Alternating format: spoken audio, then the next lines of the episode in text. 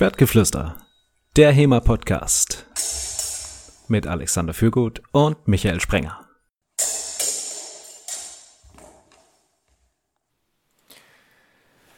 Willkommen beim Schwertgeflüster.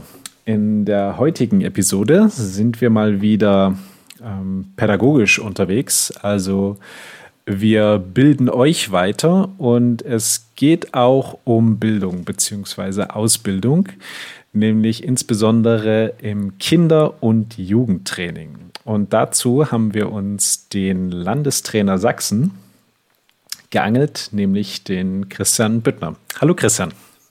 Hallo, hallo. Und ansonsten, wie immer, mit mir, Michael Sprenger und Alexander Fürgut. Hallo Alexander. Hallo beiden. Christian, vielen Dank für dein ähm, Erscheinen, für dein Teilnehmen bei dem Podcast heute. Äh, Alex hat es äh, im, in der letzten Folge der schon angeteasert und da so schön gesagt, dass das Thema im Bereich historisches Fechten, also im HEMA, noch nicht so sonderlich populär ist.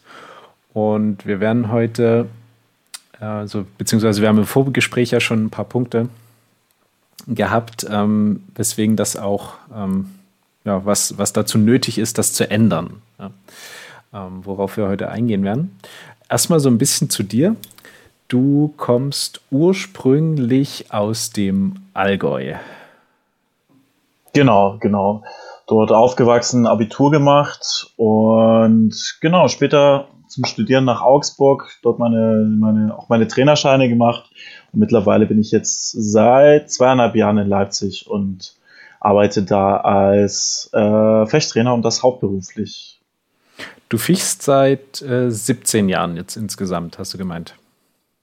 Genau, habe mit 10 damals angefangen, war, glaube ich, in der vierten Klasse Grundschule und äh, ursprünglich mit Florett, später dann ähm, im Degen und da dann auch meinen Fokus drauf gesetzt. Also auch sowohl als Sportler als auch als Trainer. Ähm, da habe ich schon, schon spezialisiert. Und warst du dann auch ähm, so leistungssportlich unterwegs oder war das mehr so ein, so ein Hobby? Wie, wie war das damals für dich? Ähm, ich glaube, damals dachte ich, es wäre leistungssportlich. Ähm, wenn ich mich jetzt als Athlet, äh, also wenn mein damaliges Ich, ich jetzt als äh, Athlet, als Trainer jetzt hätte, würde ich wahrscheinlich eher sagen, nee, nein, dafür waren die Umfänge doch ein bisschen zu wenig. Andere Dinge waren mir auch damals, um ehrlich zu sein, wichtiger. Ähm, war am Pubertieren, dann äh, wollte ich auch nicht jedes Wochenende weg sein. Ähm, ich habe aber Wettkämpfe gefochten und das auch ähm, zumindest auf Landesniveau relativ weit oben. Für Bundeskader hat es aber letztendlich nicht gereicht. Ähm, die, das Interesse für, für den Leistungssport und für ähm, und auch die Spezialisierung darin, die erfolgte erst später dann während dem Trainerberuf. Ähm, jetzt hast du schon angesprochen, dass äh, quasi für Leistungssport aus der heutigen Perspektive äh, hat es damals, das war es nicht, das hat's nicht, äh, dafür hat es nicht gereicht. Ähm, was bedeutet denn Leistungssport? Also was muss man tun, damit es reicht? Ähm, also äh, sind, sind, sind viele Sachen. Ähm, ich denke, wichtig ist nicht nur eben auch diesen Leistungs äh, Gedanken mit drin zu haben. Also Leistungssport heißt gerade im Jugendalter vielleicht nicht unbedingt äh, nur, dass man tolle Turnierergebnisse bringt, sondern ähm, es ist auch eine Lebensorientierung. Dementsprechend muss ich darauf, äh, wenn ich leistungssportlich arbeiten will und wenn ich sage, ich, ich habe Bock, ich will das versuchen, ich äh, will äh, erfolgreich sein als Sportlerin, als Sportler, also erfolgreich im Sinne von guten Turnierergebnissen, kommt natürlich immer darauf an, wie man einen eigenen Erfolg äh, definiert. Ähm, und äh, darum geht es einfach, äh, dass, dass, dass das Leben drumherum auch auf diesen Sport ausgerichtet ist. Sprich, dass ich meine Schule, meine Ausbildung so gestaltet, dass ich äh, dementsprechend die Umfänge fahren kann. Und das ist schon äh, ein ziemlich großes Commitment, ähm, dass man dahingehend auch eingeht, was auch klar auch ähm, gewisse Privilegien mit sich bringt, aber es ist schon mal erstmal ein großes Commitment und das war ich, glaube ich, damals nicht bereit, selber auch aufzubringen. Wie sind denn die Umfänge, die man ähm, sportlich abliefern muss? Also ähm, vereinfacht gesagt, in, in, Trainingseinheiten pro Woche oder in, in Zeit, die ich da als Leistungssportler investieren muss? Ähm, kommt darauf an, in welcher Alterskategorie wir uns befinden, aber meistens geht es schon so ab zehn Wochen, äh, zehn Stunden die Woche los. Also und da auch tendenziell mehr. Und da fängt man schon, an mit zehn ja, Stunden die Woche. Mhm. Ja, also das ist äh, so eine grobe Orientierung. Ähm, oftmals ist es mehr, also äh, 14 bis 16 Wochenstunden ähm, also und zwar volle Stunden, also 60 Minuten ähm, sollten teilweise als Umfänge schon drin sein. Gibt aber auch Sportartenunterschiede. Also ich glaube generell sind die Fechter da eher die fauleren. ähm, äh, absolut. Also wenn wir uns dahingehend vielleicht auch mit anderen Sportarten vergleichen, ähm, gerade keine Ahnung, Fünfkampf, die ja auch mit Fechten drin haben, das, das ist abartig, was für Umfänge die die Woche fahren. Die gehen morgens laufen, mittags ähm, reiten und am Abend fechten und das 24-7, also die, das, das ist schon krass.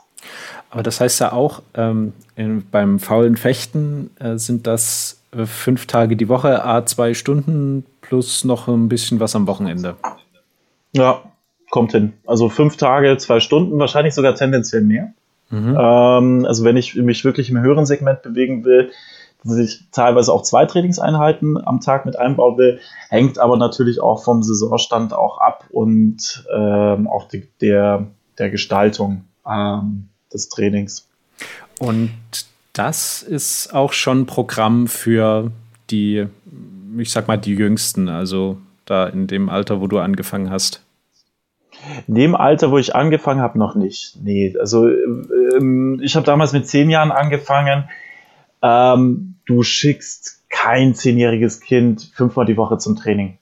Das, das wäre absolut tödlich. Also ähm, äh, die SportlerInnen, die ich momentan betreue, die solche Umfänge fahren, die sind schon ähm, 15, 16 Jahre alt, 17, aber mit 10 Jahren äh, würde ich auch erstmal sagen, zweimal die Woche Training, Maximum dreimal. Also mhm. ähm, weil gerade vor, vor einem Wachstumsschub da jetzt, ähm, ähm, nee, es ergibt keinen Sinn. Also, also, also, da ist dann mehr der Fokus, die überhaupt erstmal da beim, beim Training zu behalten. Beim Training zu behalten, allgemein auch auszubilden, also wo es auch nicht so eine krasse Spezialisierung geht, sondern wo es einfach auch erstmal darum geht, dass, dass Kinder sich bewegen sollen und dass sie auch erstmal unterschiedliche Bewegungsapparate kennenlernen sollen und spielen sollen. Also wenn ich schon sehr früh ähm, Kids in eine Spezialisierung reinjage, ähm, gehe ich Gefahr, dass die sich später auch früher verletzen. Dementsprechend muss ich die auch erstmal so ausbilden, dass die sich bewegen können. Also ähm, ähm, in die Spezialisierung richtig kann ich ja erst dann reingehen, wenn ich äh, Leute habe, die schon belastbar sind. Weil jede Spezialisierung hat halt auch immer das Problem, dass ähm, ähm, ja, bestimmte äh, Defizite auch mitkommen. Beim Fechten ist es ein, auch eben einseitige Belastung und wenn ich das sehr, sehr früh durchgängig mache, ähm, verletzen sich die Kids auch später. Ja, jetzt können wir vielleicht auch noch mal kurz drüber reden. Du trainierst ja jetzt ähm, schwerpunktmäßig die Altersstufen so 13 bis, ähm, bis 20 ungefähr, plus minus ein, zwei Jahre, mhm. habe ich verstanden. Und in welchem Alter fängt man denn überhaupt oder in welchem Alter kann man denn typischerweise einen Fechtverein anfangen? Ähm, gute Frage. Also generell ähm, äh, gibt es unterschiedliche Philosophien. Ähm, im, im Sport anfangen kann man sehr, sehr früh, auch in einem Fechtverein. Also teilweise sogar mit fünf bis sechs Jahren.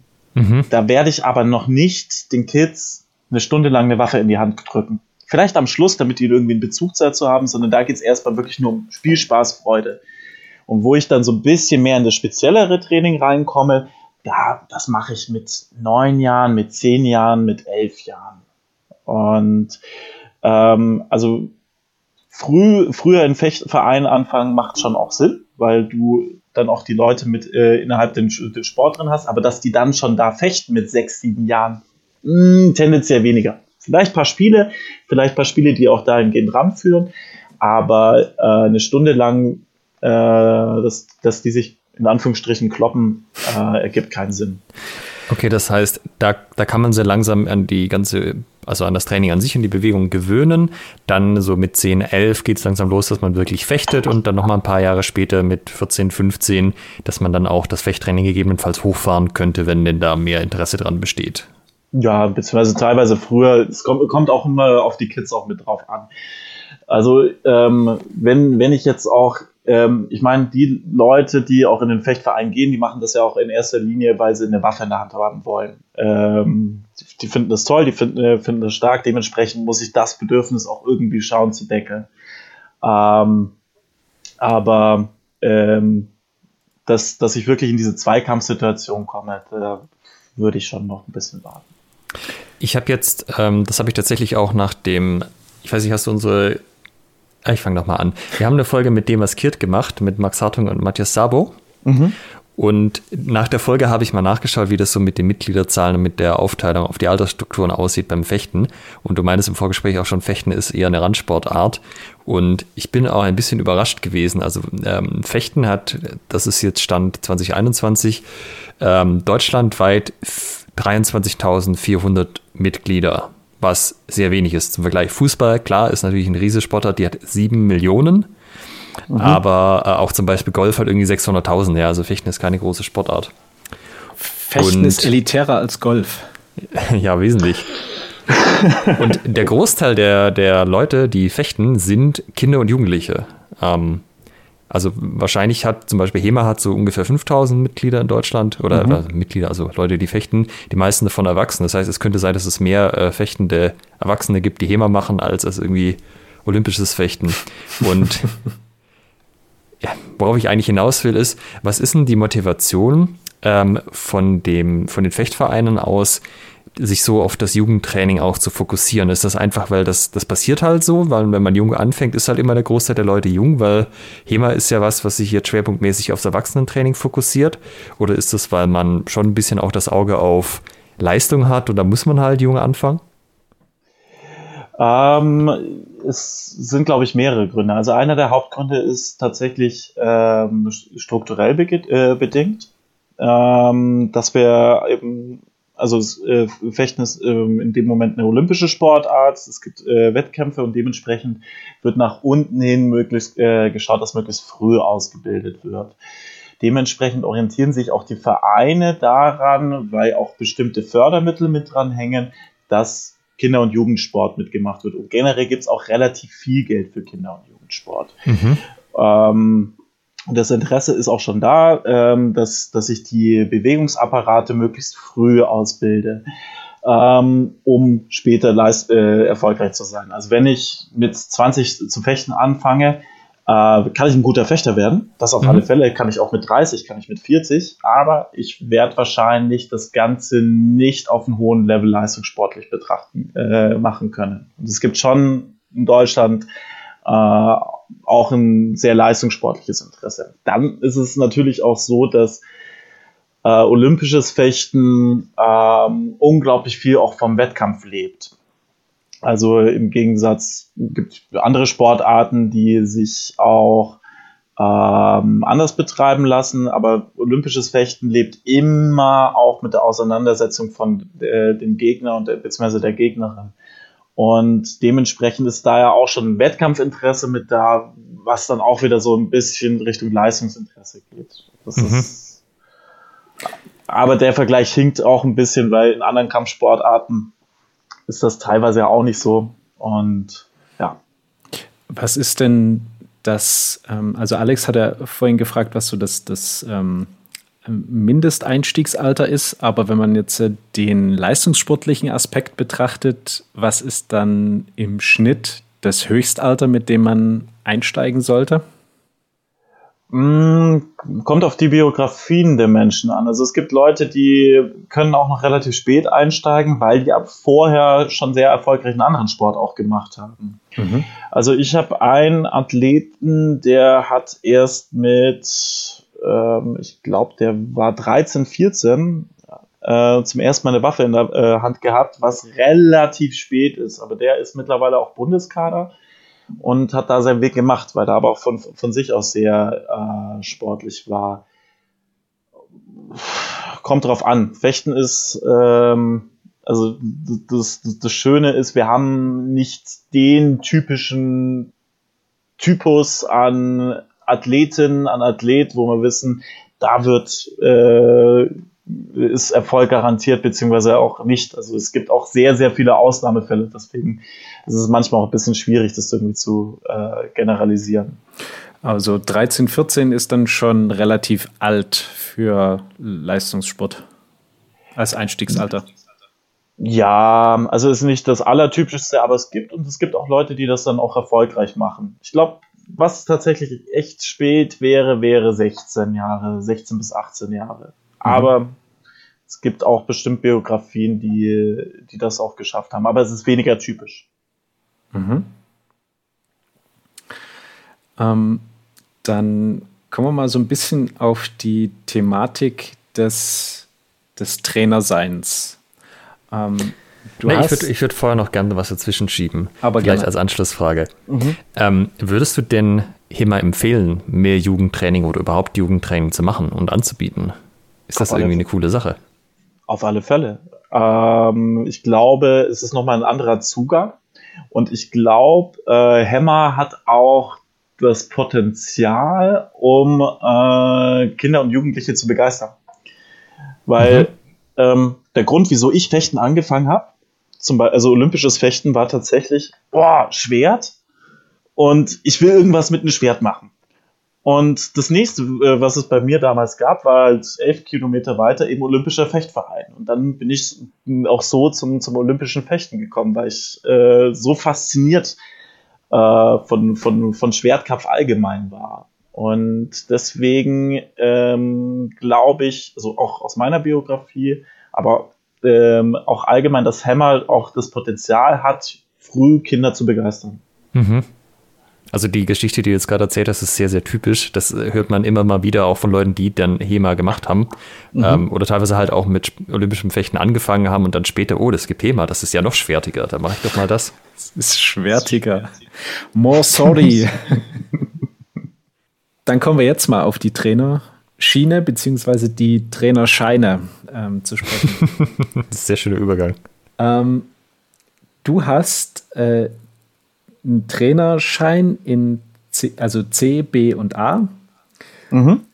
Und äh, jetzt, okay, vielleicht könntest du kurz umreißen, wie das System des DOSB ähm, aussieht. Also was gibt es, also es gibt ja da allerlei Begriffe, Übungsleiter, Trainer, Sportassistent, Diplomtrainer. Ähm, womit fängt man an und wo hört man auf und was ist zum Beispiel der Unterschied zwischen einem Übungsleiter und einem Trainer? Ui, ähm, also ähm, generell äh, ist das System äh, folgendermaßen aufgebaut. Du hast unterschiedliche Trainerscheine, du hast unterschiedliche Qualifikationen, die dich dazu befähigen sollen, in unterschiedlichen Bereichen tätig zu sein. Ähm, letztendlich äh, gibt es mehrere Stufen. Früher oder ist äh, immer noch, also Übungsleiter ist ein sehr alter Begriff, der äh, flächendeckend für unterschiedliche ähm, ähm, Begriffe oder Qualifikationen verwendet wird. Deswegen äh, kann ich, tue ich mir da schwer, eine eindeutige Zuschreibung zu machen, weil Übungsleiter ähm, teilweise tatsächlich verantwortliche Trainer sein, beziehungsweise TrainerInnen sein können, beziehungsweise auch tatsächlich nur Übungsleiter sind, im Sinne von, sie unterstützen der hauptleitenden Person des Trainings, äh, also dem, der Trainer, äh, Trainer, äh, Trainerperson, äh, bei Anleitungen von Übungen. Ähm, das System ist folgendermaßen aufgebaut. Wir haben äh, eine sportassistentliche äh, Ausbildungsform, die so an diesen Übungsleitergedanken mit, äh, mit ranklopft.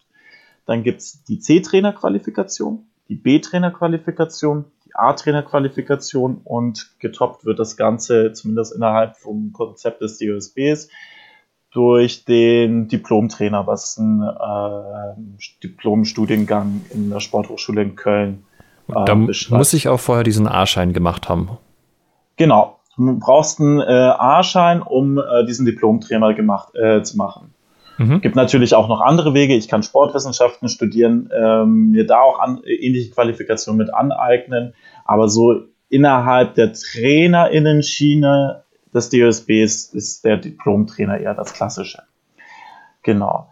Ähm, letztendlich, ähm, C-Trainer ist eigentlich so die äh, Form, die alle, also die unglaublich viele Leute ähm, als, als Basic erstmal machen, wo es erstmal darum geht, Vereinstraining äh, absichern zu können, leiten zu können und ähm, inhaltlich gut gestalten zu können. Ähm, beim B-Trainer, es gab eine Zeit lang den B-Trainer Breitensport. Beim Fechten war das auch gar nicht mal so uninteressant, weil der B-Trainer äh, Qualifikationen beinhaltet hat wie szenisches Fechten, Rollstuhlfechten, ähm, akademisches Fechten etc. pp. Also wo ein bisschen äh, weiter geschaut wurde von nur dieser, ich sag es in Anführungsstrichen, nur von dieser olympischen Qualifikation, wo es ähm, einfach nochmal um um äh, ja im Top ging, um äh, breitensportlich im Verein weiter tätig zu sein. Dann gibt es den B-Trainer äh, Leistungssport.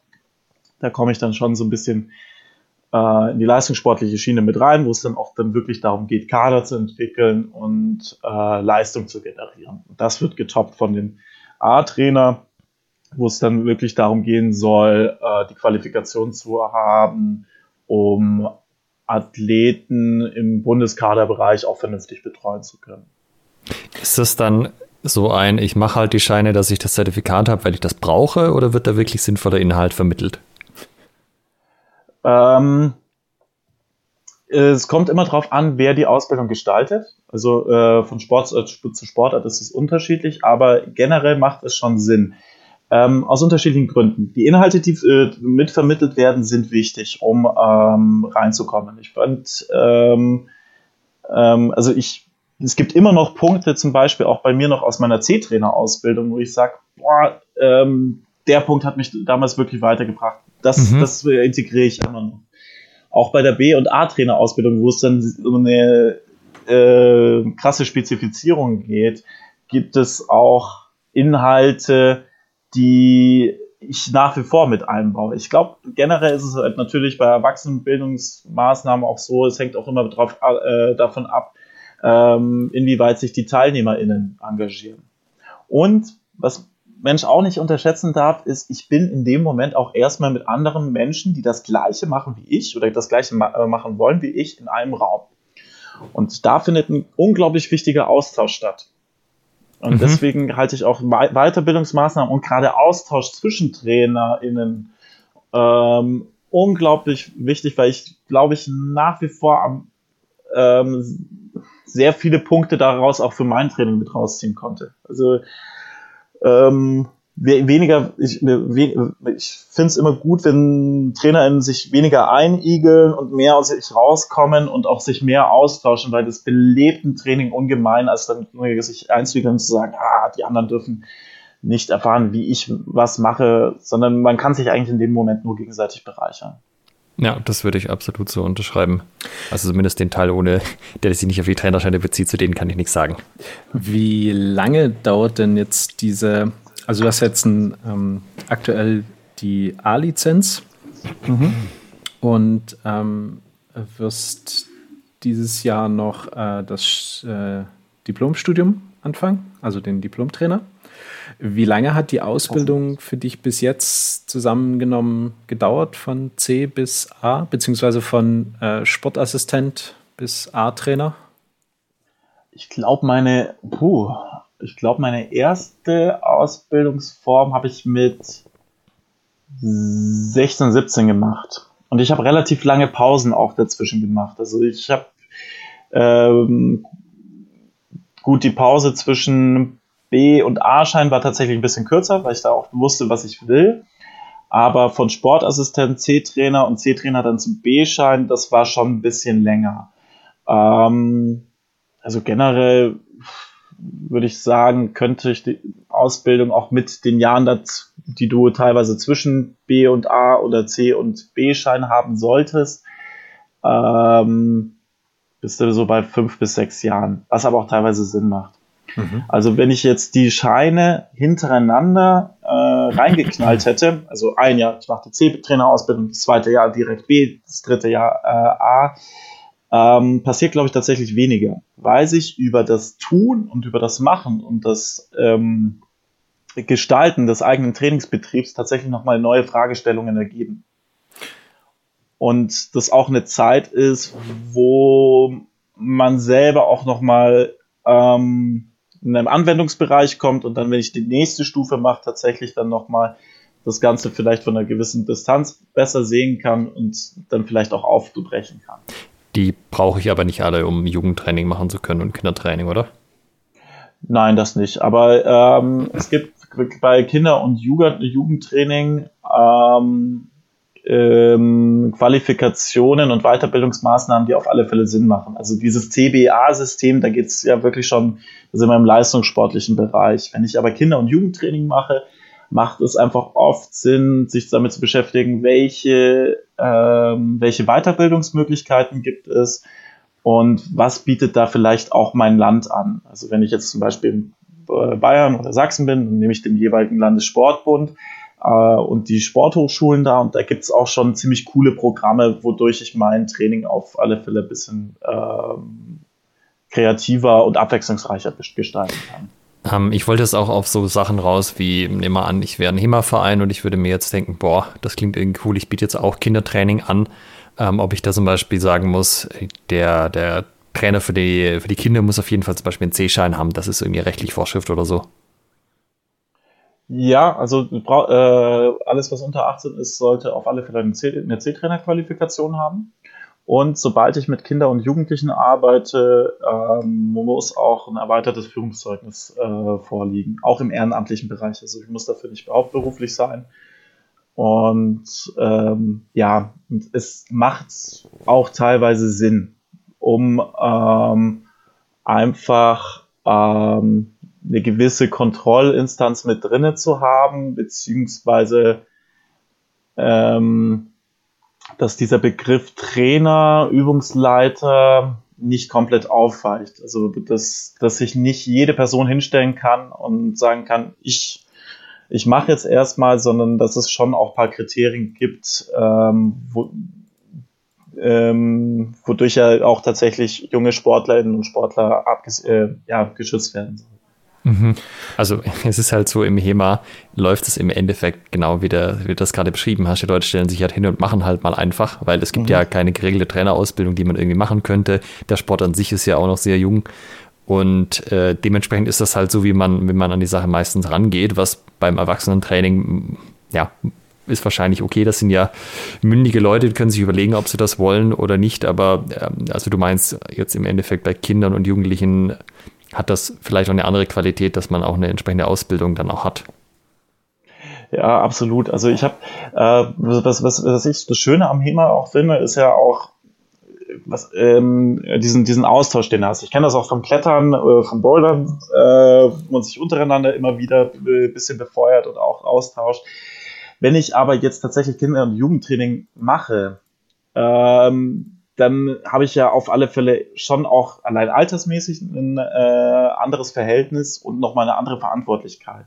Mhm. Und, und, es ist nun mal so, äh, sobald ich als sportliche Institution oder Bildungsinstitution ähm, ähm, ja, ähm, Kinder- und Jugendarbeit mache, gibt es einfach ein paar Dinge, die auch schon miteinander zu beachten sind. Also da rede ich nicht inhaltlich davon, wie gestalte ich inhaltlich jetzt, äh, arbeite ich da mehr über Austausch oder Frontalunterricht und so weiter und so fort, sondern einfach, ähm, sei es Kinder- und Jugendschutz allgemein, sei es aber auch äh, die Beschäftigung mit, äh, was bringe ich überhaupt äh, wann bei und äh, ja, wie, wie äh, dass damit einfach kein Schmuh getrieben wird.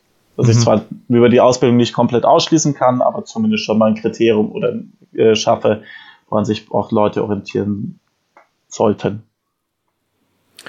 Das heißt, so eine Trainerausbildung, C-Trainer ähm, fechten, wäre jetzt unabhängig davon, ob man jetzt wirklich als ähm, Fechtlehrer im, im, Stoßfechten arbeitet oder ob man jetzt im historischen Fechten arbeitet.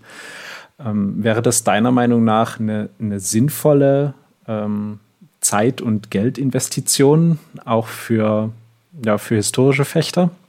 Oder würdest du sagen, bei der OC-Trainer-Ausbildung Fechten, da kommt dann so viel Spezifisches, das würde sich nicht lohnen. Da würde sich was anderes, wäre was anderes sinnvoller.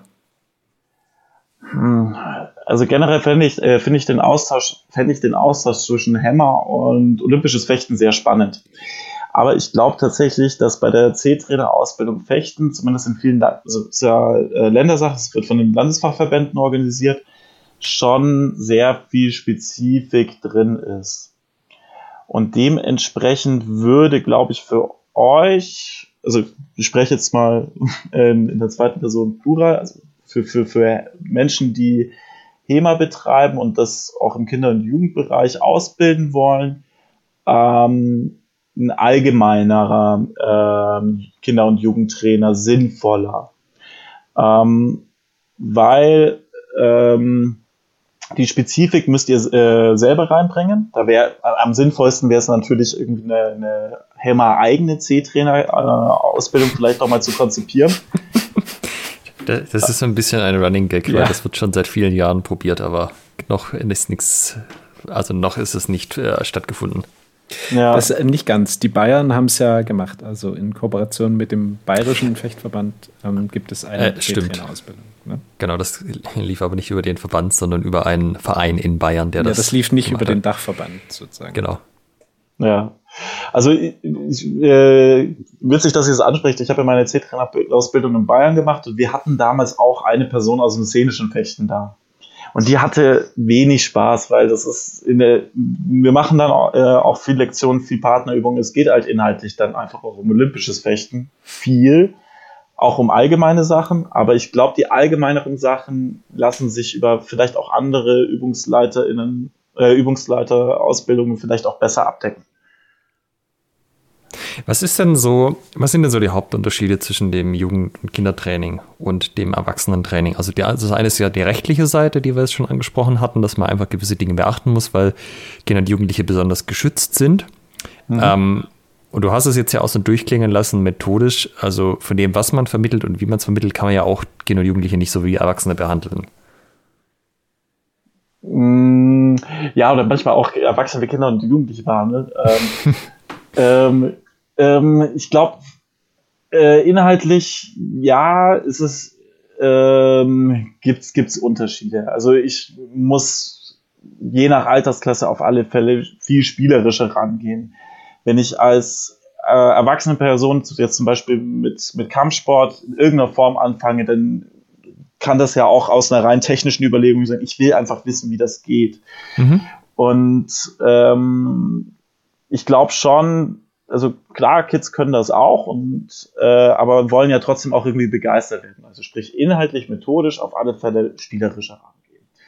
Das ist ähm, so zum inhaltlichsten, glaube ich, so der größte Unterschied. Eine weitere Dynamik, die ich auch mit drin habe, die ich beachten muss, wenn du Erwachsenentraining hast, hast du im Regelfall wenig mit den Eltern der Person zu tun. ähm, das ist beim Kinder- und Jugendtraining ganz anders, weil die sind Hauptorganisatoren und die vertrauen dir auch als Train äh, Trainerperson in dem Moment ihre Kids an. Und sprich, die Eltern müssen dir vertrauen, weil ansonsten kommen die Kids nicht. Und ich äh, muss auch eine, eine Beziehung mit zu den Eltern pflegen. Ähm, was was ich im Erwachsenenalter, glaube ich, eher seltener tun muss.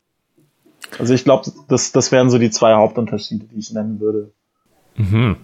Das ist ja, okay. Macht das, aber es macht ja wahrscheinlich schon einen großen Unterschied, ob man wirklich von, von Kindern und von Jugendlichen dann schon redet, oder? Also, oder, ja, wahrscheinlich ist es so, stelle ich mir zumindest vor, dass du halt schon ziemliche Entwicklungssprünge auch hast über die Jahre, oder? Wenn die, die Kids dann älter werden. Also so im einen Jahr funktioniert der eine Ansatz noch super und im nächsten ist es dann schon ein bisschen schwierig und man muss irgendwie was Neues finden. Ja, äh, also du sprichst jetzt gerade die, die körperliche Entwicklung auch, und auch die äh, Schwierigkeiten, die damit einhergehen, an. Also ja, genau. Zum Beispiel Wachstumsschub, Koordinationen verschieben sich, ähm, Kraftverhältnisse verändern sich und so weiter und so fort. Das ist, ja, das ist ähm, ähm, auch etwas, was ich mit auf dem Radar haben muss, weil wenn ich mit erwachsenen Menschen zu tun habe, die sind natürlich klar ausgewachsen, da ändert sich oftmals wenig, außer vielleicht in der Breite. Ähm, wenn ich jetzt keine Ahnung, meine Kids vor mir habe, dann nach dem Sommer sind die auf einmal einen halben Kopf größer. Das ist schon äh, schon krass. Ähm, ich glaube, inhaltlich ist es wichtig, dass ich erstmal, wenn es um jüngere Kids geht, die äh, vor der Pubertät sind, äh, dass ich sehr viel koordinativ arbeite, dass ich sehr viel spielerisch arbeite, dass ich dann nach dem Wachstumsschub kann ich dann auch ein bisschen mehr Richtung äh, Krafttraining äh, arbeiten, beziehungsweise auch da, da mehr inkludieren. Und ähm, ja, die Umfänge auch, auch mit hochfahren. Aber ich muss halt einfach auch beachten, während einem Wachstumsschub oder während äh, während der Pubertät verändern sich auch einfach manchmal Sachen, Kraftverhältnisse verändern sich, dann ähm, kommt die Muskulatur an manchen Stellen nicht unbedingt so schnell nach, wie es der Knochen, äh, wie es das Knochenwachstum tut. Dementsprechend gibt es dann noch eine Phase, wo Leute an gerade Rücken zum Beispiel bisschen äh, anfälliger sind für Verletzungen und wo ich auch einfach Geduld brauche oder keine Ahnung, allein ähm, ich habe einen Bewegungsapparat, der hat vor dem Wachstumsschub wunderbar funktioniert und dann auf einmal nicht mehr. Das muss ich dann alles einfach wieder neu finden. Kann man andersrum äh, Erwachsene wie Kinder trainieren? Ja, definitiv. Also ähm, ähm, kommt drauf an, was ich damit meine. Also wenn ich jetzt ähm, ähm, damit meine, ich will äh, Erwachsenen Verantwortung äh, wegnehmen und sie kleiner machen, als sie sind, ähm, äh, glaube ich, ist das falsch. Aber ich meine, gerade was so eine spielerische Komponente betrifft, ähm, kann ich schon auch beim Erwachsenentraining auch das öfters mit inkludieren weil Erwachsene mögen auch spielen. Zwar vielleicht andere Formen, aber irgendeine Herausforderung, irgendetwas, äh, wo ich nicht einen Bewe äh, Bewegungsapparat irgendwie stumpf runterrattern muss, sondern wo ich ein bisschen experimentieren kann. Und das macht erwachsene Menschen genauso viel Spaß wie Kids. Das ist cool. Denn, ähm, Alex und ich hatten uns auch schon über das Thema Gamification bei, ähm, ja, quasi im Training ähm, ausgetauscht. Und ähm, es ist immer ganz, es gab ein interessantes, wir haben ein, oder anders, ich fange nochmal an.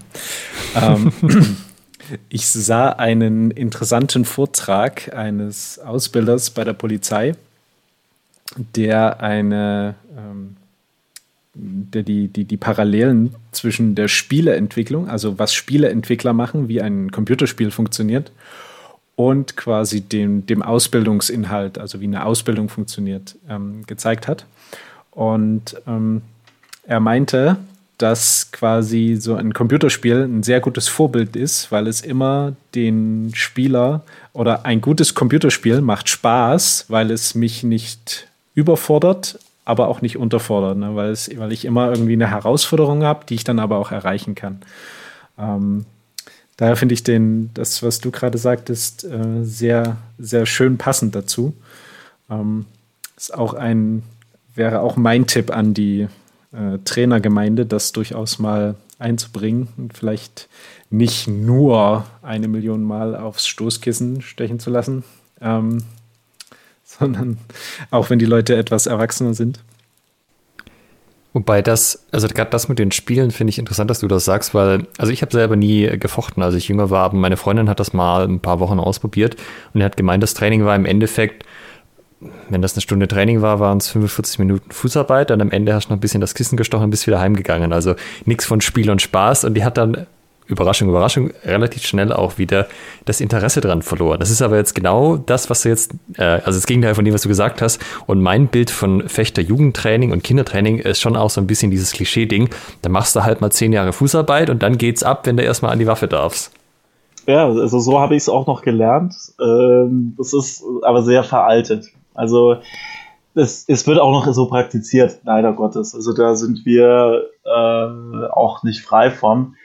Aber ähm, es, macht, es macht keinen Sinn. Also es, ich kann, ähm, du, es gibt keine Argumentation, die dieses monotone Training stützt. Mhm. Also, das ist interessant. Es, ähm, es, es ergibt keinen Sinn. Es ist klar, ich werde bringen vielleicht ein paar FechterInnen raus, die sind technisch ganz äh, solide, aber ähm, es, äh, es, gibt, es gibt wenig, wenig Argumente dafür, weil es ist, es ist monoton, ich äh, bilde nicht differenziell aus, ich, äh, die Kids verlieren die Motivation und auch sportlich gibt es relativ wenig äh, darum. Warum? Ähm, Fechten beschäftigt sich immer mit einem Gegner. Also ich versuche es gerade relativ einfach äh, runterzubrechen. Fechten beschäftigt sich immer mit dem Gegner und der ist auch nicht gleich und der ist auch nicht monoton. Ich habe kein Stoßkissen vor mir. Ich habe jemanden oder äh, eine Person vor mir, die sich bewegt, die Sachen verändert. Und dementsprechend muss ich auch mein Training gestalten. Und da auch möglichst auch mal Sachen zulassen. Das fällt mir auch manchmal als Trainer schwierig, auch manchmal Fehler auch zuzulassen. Ähm, aber ich muss differenziert ausbilden, ich muss unterschiedliche Bewegungsmuster aus, äh, ausbilden, ich muss unterschiedliche Reize setzen, um äh, auch international erfolgreich sein zu können.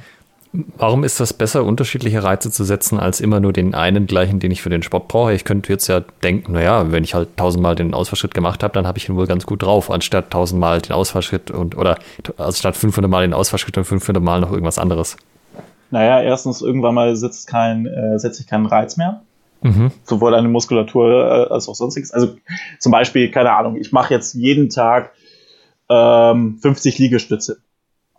Mhm. Dann setze ich vielleicht die erste Woche oder die ersten zwei Wochen noch einen Reiz und irgendwann nicht mehr. Weil der äh, Körper kennt diese Bewegung, der findet das richtig langweilig.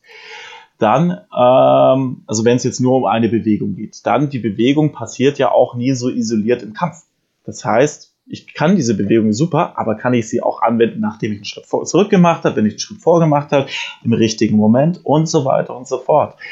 Und ähm, ähm, ja, also einerseits, es macht keinen Sinn, für, äh, weil, weil ich keinen Reiz an die Muskulatur setze und es macht keinen Sinn, weil die Situation so isoliert im Kampfsport eigentlich extrem selten vorkommt.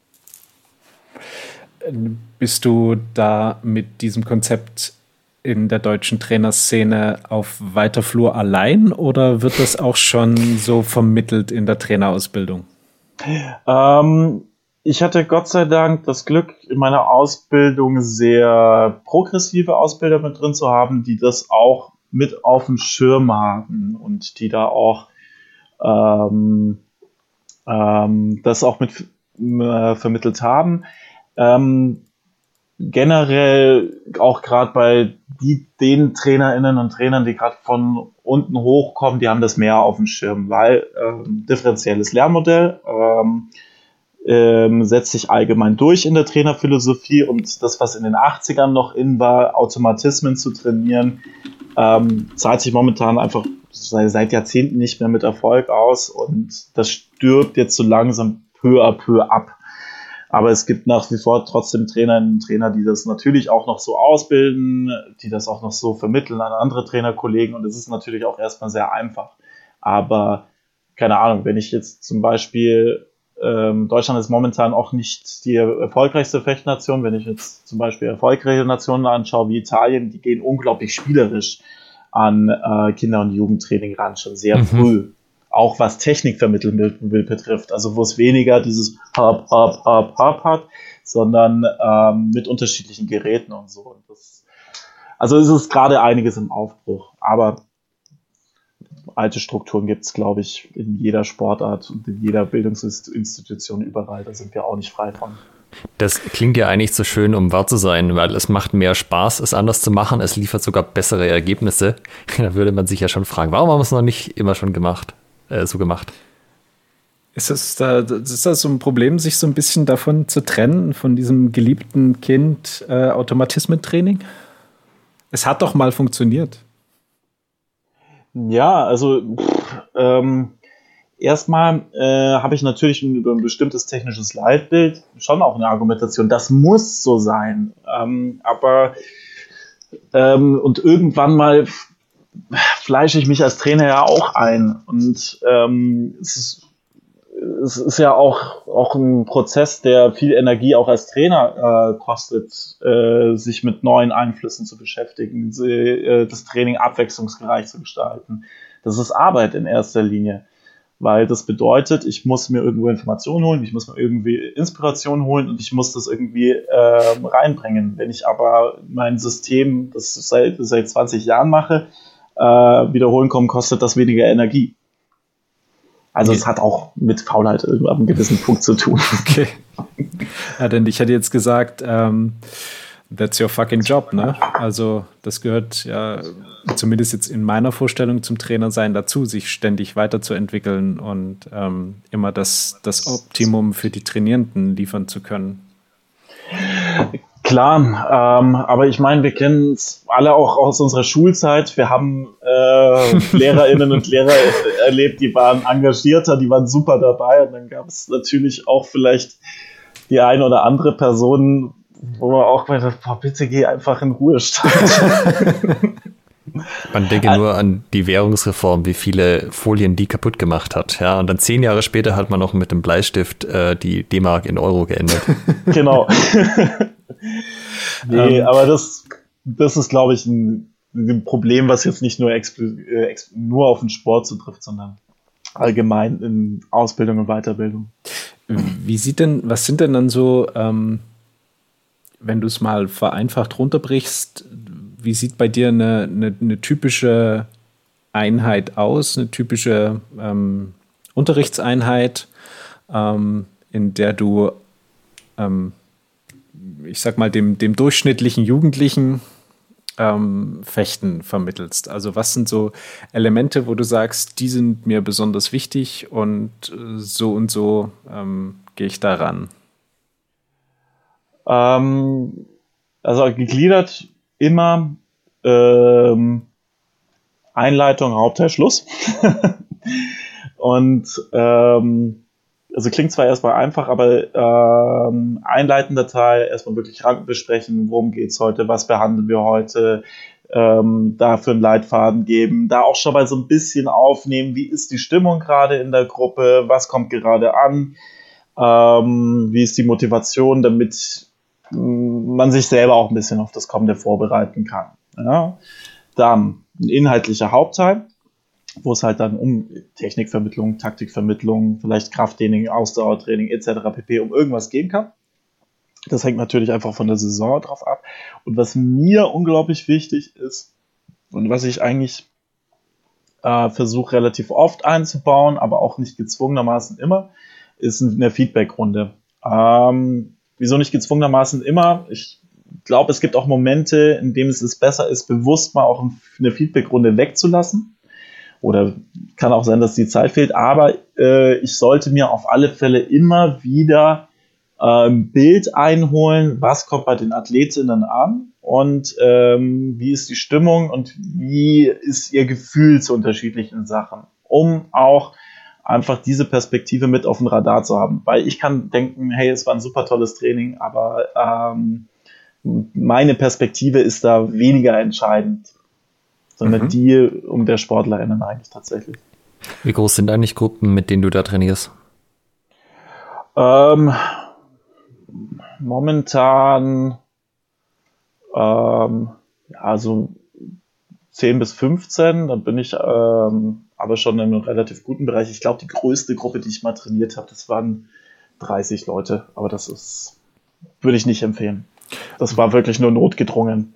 Was ist eine, eine bequeme Gruppengröße, wo du sagst, das sind nicht zu viele, nicht zu wenig, hier hat man genügend Austausch, also man kann genügend rotieren, aber du kannst auch noch individuell auf äh, jeden einzelnen, jede einzelne eingehen? Die perfekte Gruppengröße für mich sind sechs Menschen, äh, wenn ich als Trainer alleine bin, weil ich hier, also erstens für die Gruppe ist es interessant, da, ich habe das Gefühl, bei um die sechs Personen findet auch ein regerer Austausch und innerhalb der Gruppe statt. Ich habe mehr auf dem Schirm. Ähm, das ist aber organisatorisch nicht, nicht immer umsetzbar, gerade wenn ich in einem kleineren Verein arbeite, nicht, weil ich da nicht unbedingt die Ressourcen habe, um ähm, sechs Gruppen so exklusiv betreuen zu können. Also da muss ich schon, schon auch anders arbeiten oder also das ist sechs Sechsergruppen ist wirklich Luxus. Das und vielleicht auch noch zur Trainingslänge. Kinder- und Jugendlichen-Training ist ja typischerweise kürzer als Erwachsenentraining, oder? Ähm, auch Jugendliche würde ich auch bis zu zwei Stunden auf alle Fälle belasten. Mhm. Ähm, so in den unteren Altersbereichen, ähm, also wenn ich mit unter Elfjährigen arbeite, allerhöchstens eineinhalb Stunden, wahrscheinlich sogar ein bisschen weniger. Weil das Problem ist, gerade bei jungen Kids, so unter zehn Jahre, unter elf Jahre, ähm, die sind irgendwann mal durch und zwar schneller und ähm, dann macht auch überhaupt nichts mehr Spaß. Dann behalten die auch das Training im Kopf mit alles ist doof.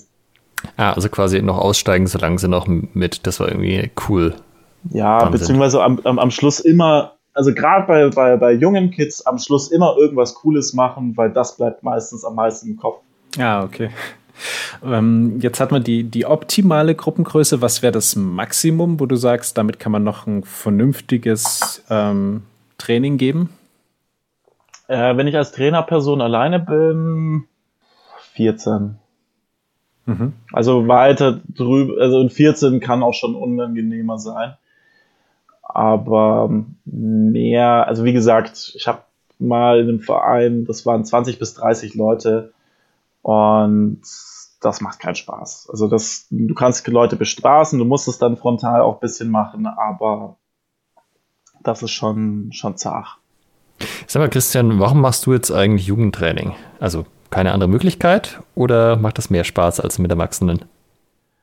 Ähm, ich habe ja, äh, also ich habe das Privileg genossen, dass ich so ein bisschen mit allen Gruppen arbeiten durfte.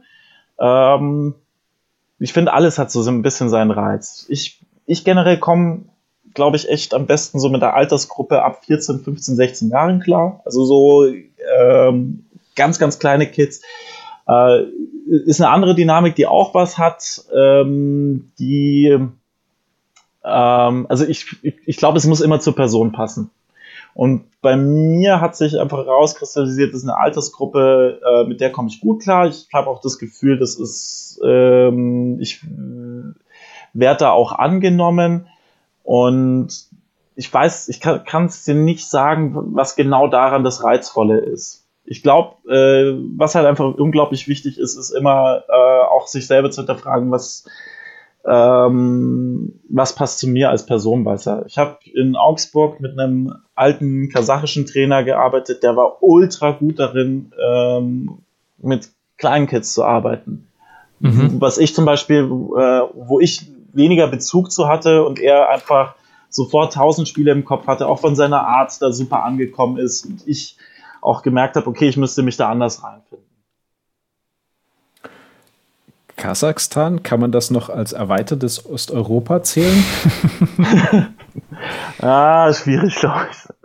Ähm, aber auf jeden, auf jeden Fall eher ein, ein Ostblockland, ähm, wo die besten Fechtlehrer und Fechtlehrerinnen herkommen, haben wir gelernt. Gibt es denn irgendwie so, wenn man jetzt sagt, im Verein würden wir gerne Kindertraining etablieren, wir suchen aber noch einen guten Trainer, äh, also gibt es irgendwie Charaktereigenschaften, die Leute als Kinder- und Jugendtrainer irgendwie ganz geeignet machen. Also muss man irgendwie Kinder super toll finden und bei jedem, bei jedem äh, Kleinkind auf der Straße, oh Gott, ist der knuffig rufen? Oder ist das eher so ein, äh, ja, man sollte Kinder wahrscheinlich zumindest mögen und nicht komplett verabscheuen. Ja, also verabscheuen wäre, glaube ich, schon sehr, sehr schlecht, aber ich muss jetzt auch nicht äh, jedes Kleinkind ultra süß finden. Äh, ich muss Spaß daran haben, äh, mit Kids zu arbeiten. Ich muss aber auch selber von der Sache begeistert sein. Mhm. Ich kann nichts vermitteln, wovon ich nicht überzeugt bin. Gerade wenn es auch um eine, und Sport ist immer eine emotionale Sache geht. Wenn ich da vorne stehe und sage, ja, heute erkläre ich euch die und die Technik, aber ähm, kein Feeling dafür habe und auch keine Begeisterung, dann kann ich auch, glaube ich, wenig Begeisterung vermitteln. Mhm. Aber und, man ist jetzt nicht so, sorry. Ja, nee, sorry. Aber man ist jetzt nicht so der, ähm, der, der Motivator, oder? Oder ist das, also man muss selber davon motiviert sein und Bock drauf haben, aber man muss jetzt nicht sozusagen noch die, die Kinder alle über die Ziellinie tragen, sozusagen. Ich muss authentisch sein, also es muss zu mir passen. Mhm. Es gibt Trainer, es, es, gibt Charaktere, die sind ein bisschen ruhiger, die kommen aber genauso gut an. Sobald ähm, die Kids aber das Gefühl haben, das ist irgendwie unecht oder unauthentisch, wird man, glaube ich, auch weniger ernst genommen.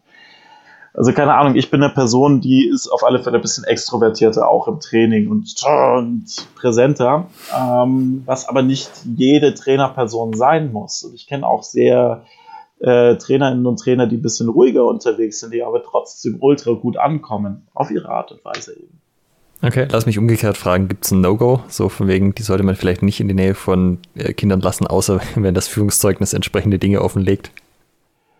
Ähm, also ich glaube, äh, alle Sachen, die, die was, was Führungszeugnis problematisch erscheinen lässt, darüber brauchen wir nicht diskutieren. Ich muss, glaube ich, geduldig sein. Also so, wenn ich eine Person bin, wo ich bei jeder Kleinigkeit austicke, ähm, bin ich, glaube ich, auch eher ungeeignet. Ähm, No-Go wäre ja alles, was, was in der Vergangenheit auch strafrechtlich relevant war. Ähm, dann ähm, ja, also ähm, ich glaube, überhaupt keine Begeisterung für die Sache zu haben oder komplett cholerisch sein, äh, ist im Kinder- und Jugendtraining nicht angebracht. Mhm. Ja, das klingt ja eigentlich wie die Anforderungen an einen regulären Trainer auch so. Ja, doch. Ähm, jetzt kommen wir mal zu deiner aktuellen äh, Anstellung. Du bist beim äh, Sächsischen Fechtverband als Landestrainer äh, Stoßwaffen angestellt. Mhm. Also hauptberuflich Trainer. Genau. Und ähm, seit, das seit zweieinhalb Jahren und be, äh, hast hauptsächlich so die U15 bis U20 Landeskader unter dir. Ähm, was bedeutet eigentlich Landeskader, beziehungsweise ähm, Kader? Kader. Ähm, ich habe gesehen, der, der äh, es gibt jetzt irgendwie eine neue Struktur für, für das Kaderwesen, wo, wo die Übergänge zwischen Landeskader und, und Bundeskader irgendwie neu gestrickt wurden. Und ich habe mir diese, diese Aufstellung angesehen und dachte mir, das ist irgendwie kompliziert. Geht es nicht auch einfacher? Also kannst du dieses System Kader in, in Deutschland und fürs Fechten jetzt mal spezialisiert auf verständliche Art und Weise rüber, rüberbringen? Ich versuch's mal. Also, ähm, das Kadersystem in Deutschland ist so aufgebaut, wir haben Bundeskader und wir haben Landeskader. Ähm, Landeskader ähm, sind wir meistens im Jugendbereich. Die, also Kader heißt erstmal, ich gehöre einer elitären leistungssportlichen Gruppe an aufgrund meiner Ergebnisse oder auch anderen Faktoren, die da mit reinfließen. Also es sind nicht oftmals nicht nur Turnierergebnisse, sondern auch andere Parameter, die zur Ernennung eines Landeskaders mit da sind. Das Kadersystem ist so aufgebaut, Landeskader sind normalerweise von der Anzahl relativ groß, weil ich nach oben hin in der Leistungsspitze einen gewissen Dropout habe. Ja, also dass Leute mit dem Sport aufhören, dass die Qualifikation teilweise nicht reicht, um oben, also bei der Kaderspitze, dann ähm, auch zum Beispiel für Olympia zu fechten oder so. Also darum geht's ja. Ein Kadersystem ist dafür da, um LeistungssportlerInnen und Leistungssportler zu generieren, die ähm, ähm, ähm, irgendwann mal auf die äh, Olympischen Spielen starten sollen. Ja?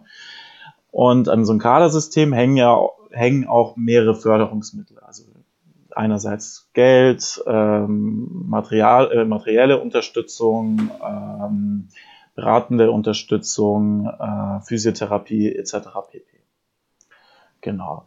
Und ähm, Landeskader bin ich im Jugendbereich. Die Leute, die im Landeskader sind, orientieren sich auch an die Landesleistungsstützpunkte, ähm, machen dann ihre Schulzeit fertig Und dann geht es dann irgendwann mal darum, dass diese an die Bundesstützpunkte gehen und ähm, wenn sie einen Bundeskaderstatus haben, auch dann dort ihre leistungssportliche Karriere fortsetzen. Genau. Ich habe unterschiedliche, äh, innerhalb vom Bundeskader habe ich auch nochmal andere Unterteilungen. Also ich habe einen Nachwuchskader 2, ich habe einen Nachwuchskader 1, Ergänzungskader, Perspektivkader und Olympiakader, was so unterschiedliche Förderstrukturen darstellen. Und Ziel ist es jetzt immer, äh, wie bei einem Computerspiel, das nächste Level zu erreichen. Mm, kommt drauf an. Also das ähm, bei, bei einem Computerspiel ähm, heißt, habe ich es ja erst dann geschafft, wenn ich das oder wenn ich vielleicht das letzte Level geknackt habe, was ja im Leistungssport nicht unbedingt zutrifft. Weil du hast nicht alle können, äh, nicht alle kommen oben an, aber deswegen sind, ähm, äh, sind ja diese Leute nicht komplett draußen. Sie sind dann anderweitig im Sport verortet. Im Breitensport als Trainingspartnerin, vielleicht als äh, Vereinsfunktionäre oder TrainerInnen. Das heißt also, so im Landeskader könnte ich zum Beispiel sein, wenn ich schon ziemlich viel Bock auf Fechten habe, aber nicht so viel Bock, dass ich zu Olympia fahren möchte, inklusive den damit notwendigen Einschränkungen in meinem Leben. Ja. Okay. Ähm, wie groß sind die Landeskader? Äh, von Bundesland zu Bundesland unterschiedlich. In Sachsen äh, sind es 40. Also in Sachsen fechten äh, es unterscheidet sich auch nochmal von Sportart zu Sportart. Ähm, ja, also es ist schwierig, da eine allgemeine Aussage zu fällen. Und in, in Sachsen sind das dann Landeskader U15, U17, U20? Genau. Oder also geht es noch drunter und drüber? drunter nein, also drunter nein, nur in Ausnahmefällen. Also zum Beispiel, wenn du jetzt innerhalb der U13 eine Person hast, die so unglaublich talentiert ist, dann äh, gibt es vielleicht auch Argumentationen, die dazu führen können, dass diese äh, Person schon früher in der Landesförderung mit reinrutscht. Mittlerweile ist es aber auch möglich, nach oben hin Personen bis zur U23 weiterhin zu fördern, weil, wir fest, weil auch einfach festgestellt wurde, dass dieser Sprung von Landeskader zu Bundeskader ist ein relativ großer. Und dementsprechend ist es jetzt auch möglich für die Landesfachverbände, dass die die Leute länger fördern, länger finanziell unterstützen, um einen Dropout zu verhindern, der vielleicht auch verfrüht ist.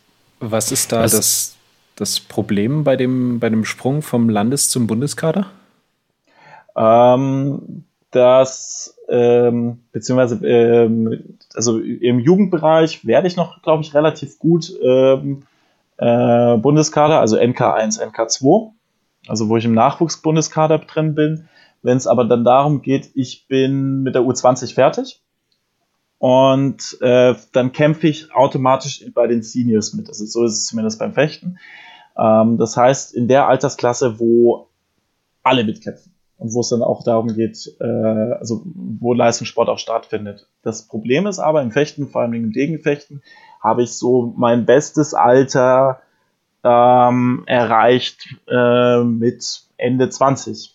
Jetzt bin ich aber Anfang 20 oder gerade 20 geworden und ähm, äh, orientiere mich berufsmäßig, orientiere mich studienmäßig, orientiere mich äh, generell irgendwo und muss mich dann äh, mit den Besten messen und mich da auch durchsetzen können. Das ist schon sehr viel abverlangt, deswegen äh, wurde da ein kleinerer Puffer jetzt auch mit eingebaut. Also es ist auch eine, eine krasse mentale Herausforderung, dann dort den, den Fokus zu behalten für die Athletinnen und Athleten und zu sagen, äh, okay, ich bin jetzt hier bei, in, die, in die Seniors gerutscht und krieg erstmal voll auf die Mappe, aber ja. und, und dazu bin ich jetzt auch noch, keine Ahnung, von zu Hause weggezogen, um woanders zu studieren, aber ich mache das jetzt trotzdem weiter. Ja, und das auch äh, erstmal ohne äh, Garant auf Erfolg. Also das ist, das ist hart. Ja, so Studienanfängermäßig dreimal die Woche Party ist dann halt nicht. Nee. Das, das gehört dann auch mit zu dieser Entscheidung, die du vorhin ähm, angesprochen hast. Also Leistungssport heißt dann eben den, das Leben drumherum darauf auszurichten.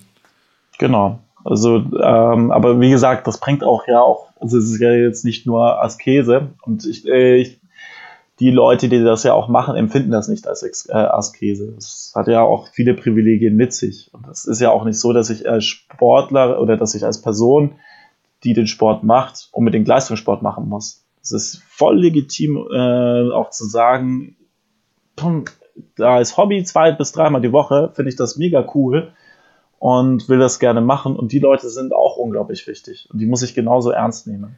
Hm. So zum Thema Privilegien, wo ich ja schon immer ein bisschen neidisch drauf bin, gerade auch wenn du das mit den ersten mit den Physiotherapeuten ansprichst, ähm, wie, wie viele Leute ich kenne, wie mir das selber auch schon passiert ist, gehen irgendwie zum Arzt, ja, ich habe das und das Problem vom Sport und die erste Reaktion vom Arzt, ja, dann lassen Sie den Sport doch, fahren Sie doch Fahrrad.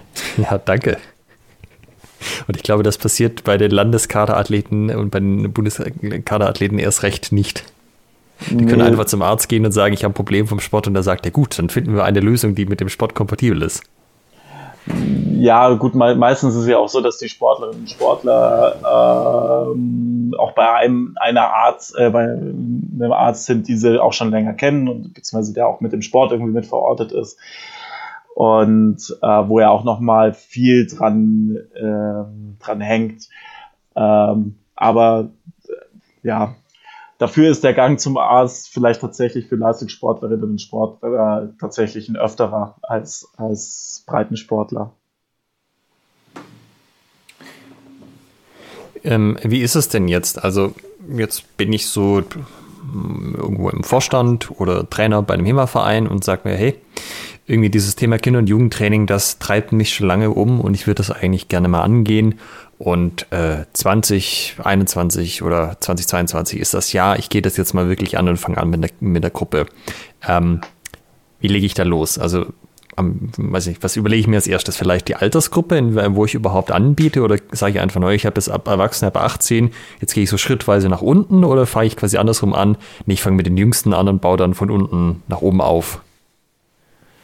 Ähm, ich, puh, ähm, ich glaube, Sinn kann es auch machen, relativ früh anzufangen. Ich muss mich, ich, da kenne ich mich halt im HEMA wenig, weniger aus, gerade was ja auch die Waffen anbelangt, ab wann es Sinn macht, ähm, damit zu arbeiten und welche Voraussetzungen ich auch vielleicht dafür bräuchte. Ähm, also da müsste erstmal eine inhaltliche Sache äh, mit abgestimmt sein. Ich glaube, generell, wenn als Vereinsvorstand muss ich mir auf alle Fälle Gedanken machen, welchen, welche Ressourcen habe ich, was kann ich anbieten, für welche Altersgruppe. Mhm. Und ähm, wenn es das auch gerade weniger gibt, Kinder- und Jugendtraining, dann ist es, liegt es, glaube ich, echt einfach mal daran, ausprobieren einfach sich auch äh, und da auch vielleicht tatsächlich eine Heterogenität zuzulassen und zu sagen, okay, ich mache jetzt nicht nur eine Gruppe für Neunjährige oder nur für Zwölfjährige oder für 15-Jährige, sondern habe ich dann vielleicht tatsächlich eine Gruppe, wo ich äh, SportlerInnen habe. Die eine ist zwölf, der nächste ist 16, der andere ist 13, weil äh, ich ja erstmal auch vielleicht auf mich auch aufmerksam machen muss, dass es die Sportart auch für Kinder und Jugendliche gibt. Mhm. Und ähm, ja, und ich glaube, der nächste Gedanke wäre dann, okay, welche Ressourcen habe ich, was kann ich anbieten, wäre dann tatsächlich, okay, wie mache ich auf mich aufmerksam, wie, äh, wie schaffe ich es, dass äh, Leute von mir wissen. Weil ich glaube, HEMA hat unglaublich das Potenzial auch zu begeistern und auch, auch Kids zu begeistern. Und da geht es vielleicht tatsächlich erstmal darum, ähm, sich präsent zu machen. Also wir hatten damals ähm, wir haben, als ich noch im, im Verein gearbeitet habe, wir haben alles mitgenommen von ähm, ähm, Tag der offenen Tür, Stadtfeste, wo man sich vorgestellt hat. Ähm, das Wirksamste war dann tatsächlich aber bei uns, wir waren auf einem größeren Vereinsgelände und hatten eine Halle, die hatte äh, eine, da war die gesamte Wand verglast und äh, Leute kamen vorbei und haben gesehen, ah, hier gibt's ja Fechten und mhm. äh, haben sich dann dafür interessiert. Dann kamen ein paar Eltern mal zufälligerweise rein, ja, wie ist das und so weiter und so fort. Und dann kommt man irgendwie ins Gespräch und dann fängt es an zu rollen. Mhm. Aber ähm, ich, also dieses Auftreten und wirklich sich erkenntlich machen halte ich für unglaublich wichtig, weil ähm, ich glaube, Sport, die Sportart an und für sich unglaublich interessant ist und ich glaube, ich dieses Interesse nicht unbedingt vermitteln muss. Aber zu zeigen, dass ich da bin. Weil wenn ich jetzt nur in meinem Verein arbeite, kriegen das die Leute vielleicht auch nicht unbedingt mit. Mhm. Ja, da, was für ein Zufall. Wir haben eine Folge, die sich genau um das Thema Werbung dreht. Wie bewerbe ich meine HEMA-Gruppe Folge 27? Ähm, die meisten von den Tipps da drin sind sicherlich auch für Kindertraining anwendbar. Man muss sich halt auch wieder nur überlegen, wo, wo treibt sich denn die Zielgruppe um? Ja? In den Bars werden die Kinder sich nicht umtreiben. Ja, äh, wichtiger Punkt, der jetzt heute dazugekommen ist, ist die voll verglaste Fassade bei der Sporthalle. Beste Werbung. Ja, vielleicht mal mit dem äh, Vereinsvorstand reden, dem die Halle gehört, ob ja. man da nicht was machen kann. Bei der Stadt fragen. Ähm, würdest du sagen, dass du hast ja Erziehungswissenschaften studiert? Nein, du hast Erziehungswissenschaften mit Erlebnispädagogik studiert. Das hat mich vorhin, da war ich echt begeistert. Ähm, vielleicht könntest du kurz erklären, was Erlebnispädagogik eigentlich bedeutet und dann natürlich, ob diese Kombination, dieses Studium dir bei deiner Trainertätigkeit hilft. Okay, ähm, ich hoffe jetzt meine ehemalige Professorin hört nicht zu. Ähm, also Erlebnispädagogik beschreibt äh, letztendlich ähm, eine Pädagogik, wo ich versuche, Inhalte über Erlebnisse zu vermitteln. Die Inhalte können unterschiedlich sein. Das können, also im erlebnispädagogischen Bereich arbeite ich oftmals mit sogenannten Soft Skills, ähm, wo es dann darum geht, über äh, bestimmte Settings, die oftmals in der Natur stattfinden, die aber auch in der Stadt stattfinden können, ähm, ähm, ähm, die TeilnehmerInnen der Situation aussetze, die sie selber irgendwie lösen müssen. Von sich aus. Das kann ich dann reflektieren und kann auch Sachen aufbrechen äh, und in diesem Setting kommen dann auch oftmals im Muster der TeilnehmerInnen heraus, wie sie an Probleme ran, äh, rangehen, die auch ähm, vielleicht auch der Alltagssituation entsprechen und ich dadurch sichtbar mache und dadurch greifbar und dann äh, daran schrauben kann ist äh, ein ultra spannendes Feld, vor allen Dingen, weil sich auch Erlebnispädagogik viel mit Spielen, mit Sport, mit Natur auseinandersetzt. Und es tatsächlich auch mal einen Ansatz für erlebnispädagogisches Fechten gab und gibt, beziehungsweise mit Stockkampf. Ähm, das, äh, ich muss mal schauen, ich hatte mal ein Buch davon. Ähm, was, was jetzt aber eher untypisch ist, auch innerhalb der Erlebnispädagogik. Aber es gab mal einen Ansatz, der, der, war, der war eigentlich ganz interessant. Und ähm, genau, Erziehungswissenschaften beschäftigt sich ähm, viel um, äh, mit Pädagogik, mit ähm, ich habe mich damals äh, spezialisiert auf Kindheit und Jugend, also Vermittlung von Inhalten ähm, innerhalb vom Kindes- und Jugendalter. Und ja, ähm, ich glaube, äh, die Frage, die du noch äh, ran. Äh, Hat's was gebracht? Ja, genau, bringt's was fürs Training. Absolut, absolut. Also ähm, mir hat es schon auch geholfen, gerade was äh, Vermittlung von unterschiedlichen Inhalten anbelangt und auch äh, Gruppenkonstellation dafür irgendwie ein besseres Auge zu haben. Also das äh, ist auf alle Fälle, was ich auch in meinem jetzigen Job mit integrieren kann. Ähm, aber äh, ich glaube nicht, dass äh, ich als Trainer ein Studium absolvieren muss. Also für mich war es unglaublich hilfreich und hat auch da in meine Biografie sehr positiv mit reingespielt. Ähm, ich glaube, das, was, was man nach außen eventuell mitgeben könnte, ist tatsächlich sich einfach mit Vermittlung, mit Pädagogik allgemein auseinanderzusetzen, um sich auch als Lehrperson oftmals zu hinterfragen um auch neue Ansätze kennenzulernen. Wie könnte ich auch zum Beispiel mein Training äh, anders gestalten, als so, wie ich es vielleicht auch gewohnt bin und gelernt habe. Nee, das Interessante an dem Punkt ist ja, du gibst Problemstellungen vor, aber nicht die Lösungen. Das ist ja ein bisschen anders, als das oft gemacht wird, ja auch im Kampfsport, wo du das Problem beschreibst, dann wartest fünf Sekunden, dann erzählst du gleich die Lösung, aber du lässt den Leuten nicht die Gelegenheit, die Lösung irgendwie selber zu finden und sie da irgendwie hinzuführen. Das finde ich zum Beispiel auch ein interessantes Ding, was man sich mal überlegen kann. Absolut. Und das ist ähm, eine, eine befreundete Trainerin von mir macht das ziemlich radikal in ihrem Training. Also die macht, stellt sich wirklich hin und sagt überhaupt kein Wort und lässt die Kids einfach mal machen. Und dann kommt vielleicht mal eine Stoßbewegung.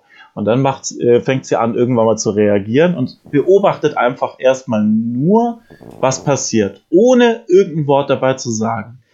Ähm, Also in der Lektion. In der Lektion, also eins zu eins Übung, äh, Trainer und Schüler. Und ähm, das, das fand ich krass. Also ich bin, ähm, ich selber kann das nicht so radikal, also äh, bin, bin ich ganz ehrlich, aber der Gedanke hat was und ich finde auch ähm, äh, dieses äh, explorative Lernen, was ich ja dadurch auch vermittle, kann ich ja auch in anderen Prozessen mir zu eigen machen und versuchen mit zu integrieren. Als wirklich so, ich habe Problem A, so wie du es auch, auch gerade formuliert hast, ich habe Problem A, Lösung ist da und jetzt übt er das mal. Damit man auch vielleicht bestimmte Widerstände kennenlernt und vor allen Dingen, damit die äh, Kids, beziehungsweise vielleicht auch im Erwachsenenalter, auch erstmal äh, lernen, das Problem zu lesen. Was ja auch schon auch eine Fähigkeit darstellt, die äh, nicht ohne ist.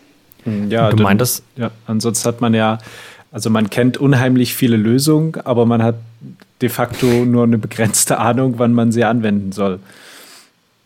Ja. Du meintest gerade auch noch, dein Studium hätte dir geholfen, die Gruppen mehr zu, ja, also analysieren. Äh, Ging es ja da so ein bisschen um die Gruppendynamik, also so die Stimmung zu lesen? Stimmung zu lesen, ähm, auch unterschiedliche Gruppenrollen, äh, was ja auch interessant ist, gerade wenn ich halt mit einer festen Gruppe über längere Monate arbeite, ähm, ist es, glaube ich, auch wichtig, auch, weil für, für, für Kinder oder allgemein, also ihr, ihr kennt das ja vielleicht auch selber, ich äh, gehe ja auch mich, äh, zu meiner Sportgruppe ja nicht nur um des Sportes willen, sondern es ist ja auch immer ein sozialer Aspekt mit dabei ja, den absolut. ich mit auf dem Schirm haben muss. Und ähm, wozu, äh, wo es auch intern dann auch mal zu Konflikten kommen kann.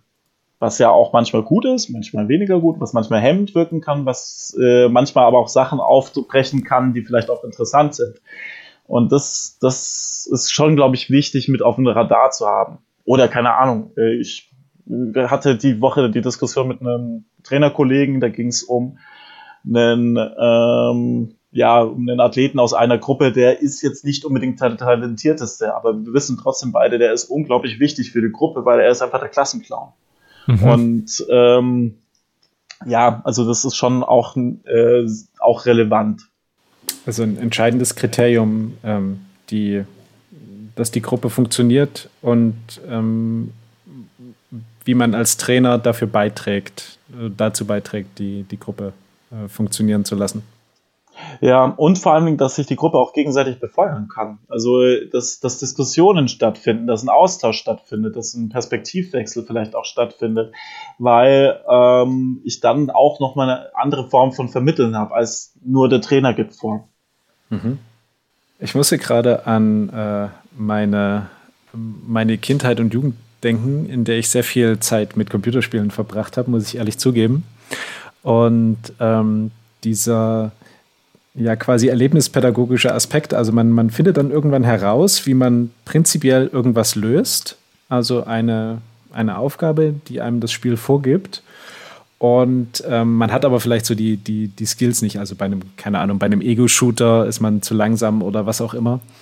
Ähm, und äh, weiß dann, hat das, hat das Problem verstanden, hat sich selbst eine Lösung erarbeitet und kann jetzt gezielt ja quasi trainieren und ähm, sich selbst sozusagen dazu bringen, das äh, Problem zu ähm, hinzukriegen. Also im, im Fechten stelle ich mir das auch sehr, sehr machbar vor, wenn ich merke, okay, so und so kann ich einen Treffer erlangen, aber ich bin zu langsam und aus diesem Grund habe ich jetzt eine gewisse Motivation, Ausfälle und ähm, so weiter zu üben. Ja, vor allem hast du ja dann auch die Varianten, die du probiert hast, wo es nicht funktioniert hat. Und vielleicht war ja noch mal eine oder zwei dabei, die hat, haben fast funktioniert. Und mit diesem Wissen, dass bestimmte äh, Wege sozusagen Sackgassen sind, kannst du ja auch an neue Probleme rangehen. So, oh, letztes Mal habe ich das probiert, das hat fast funktioniert für diese Situation, vielleicht probiere ich das mal hier. Ah, hier passt es irgendwie viel besser. Ja. Und wenn du halt sozusagen nur die in Anführungszeichen richtige Lösung kennst, hast du halt, ja, also das ist halt nur die Spitze vom Eisberg, was eigentlich das Wissen um das Gesamtsystem im Fechten ähm, geht. Also, ja, sehr, sehr schön. Also, äh, Hinweis an euch, liebe Hörer, nehmt den Erlebnispädagogen bei euch aus dem Verein, verpasst ihm eine C-Trainer-Ausbildung und dann fangt ruhig mit einer gemischten Gruppe heterogen von 9 bis 16 Jahren an, Jugendtraining zu machen. Haben wir über irgendetwas noch nicht geredet? Ja, du wolltest eigentlich Säbel fechten und musstest jetzt äh, mit Florett beginnen. Äh, warum wolltest du Säbel fechten? Ach Gott, äh, mittlerweile würde ich es nicht mehr. Ähm, ähm, damals fand, ich's, ähm, fand ich den Gedanken faszinierend. Also Florett und Degen sind ja reine Stoßwaffen, sprich ich kann nur mit der Spitze treffen. Und ich fand es damals einfach auch cool, boah, ich kann mit der Klinge fetzen. Und das äh, zählt dann auch als Treffer und das war für mich irgendwie nahbarer. Ähm, ja, mittlerweile bin ich aber doch ganz froh, dass ich bei der Waffe Degen gelandet bin, weil ähm, dadurch, dass diese kein Trefferrecht hat, also keine Reglementierung, was höherwertig ist an Treffern und was nicht, um es mal sehr vereinfacht darzustellen, ähm, doch eine unglaublich geile Dynamik hat und äh, unglaublich vielschichtig ist und ähm, ja, auch, auch sehr, sehr spielerisch ist dadurch. Mhm. Würdest du sagen, dass äh, Degenfechten taktischer ist als Säbelfechten? Ja, definitiv. Definitiv. Also äh, weil, allein, weil ich auch viel mehr Möglichkeiten habe. Säbelfechten ist wahrscheinlich die schnellere Waffe. Ähm, aber Degenfechten ist auf alle Fälle die äh, mit mehr taktischen Möglichkeiten und auch mit mehreren Absichten. In Leipzig äh, seid ihr jetzt, ähm, was, äh, seid ihr, wie, wie heißt das, Kaderstützpunkt äh, Degen? Landesstützpunkt? Wir, sind, wir sind Bundesstützpunkt. Bundesstützpunkt. Ähm, Bundesstützpunkt und Landesstützpunkt. Also ich bin natürlich erstmal fürs Land zuständig, ähm, aber Leipzig ist seit, ähm, uh, ich glaube 2016 äh, Bundesstützpunkt, jetzt auch den Bundesstützpunkt für Status verlängert bekommen bis 2024. Und genau. Äh, also entsprechend gibt es dann auch in Leipzig äh, Bundestrainer für den Ding. Genau. Ah, okay, alles klar. Das heißt, äh, ihr gebt euch äh, die Klinke, die Waffe und die Athleten in die Hand. Sozusagen. Also natürlich äh, ist da auch oft, äh, oftmals ein Prozess mit dahinter. Ähm, aber ähm, ich teile mir mit ähm, Bundesstützpunktleiter äh, ein Büro und dementsprechend, äh, was, was ja auch in dem Moment tatsächlich auch Sinn ergibt, das ein bisschen näher zu gestalten und da auch den Übergang bzw. den Transfer von Landeskader hin zu Bundeskadern enger zu gestalten. Mhm. Ja, dann. Ich habe tatsächlich auch keine Frage mehr. Sehr schön.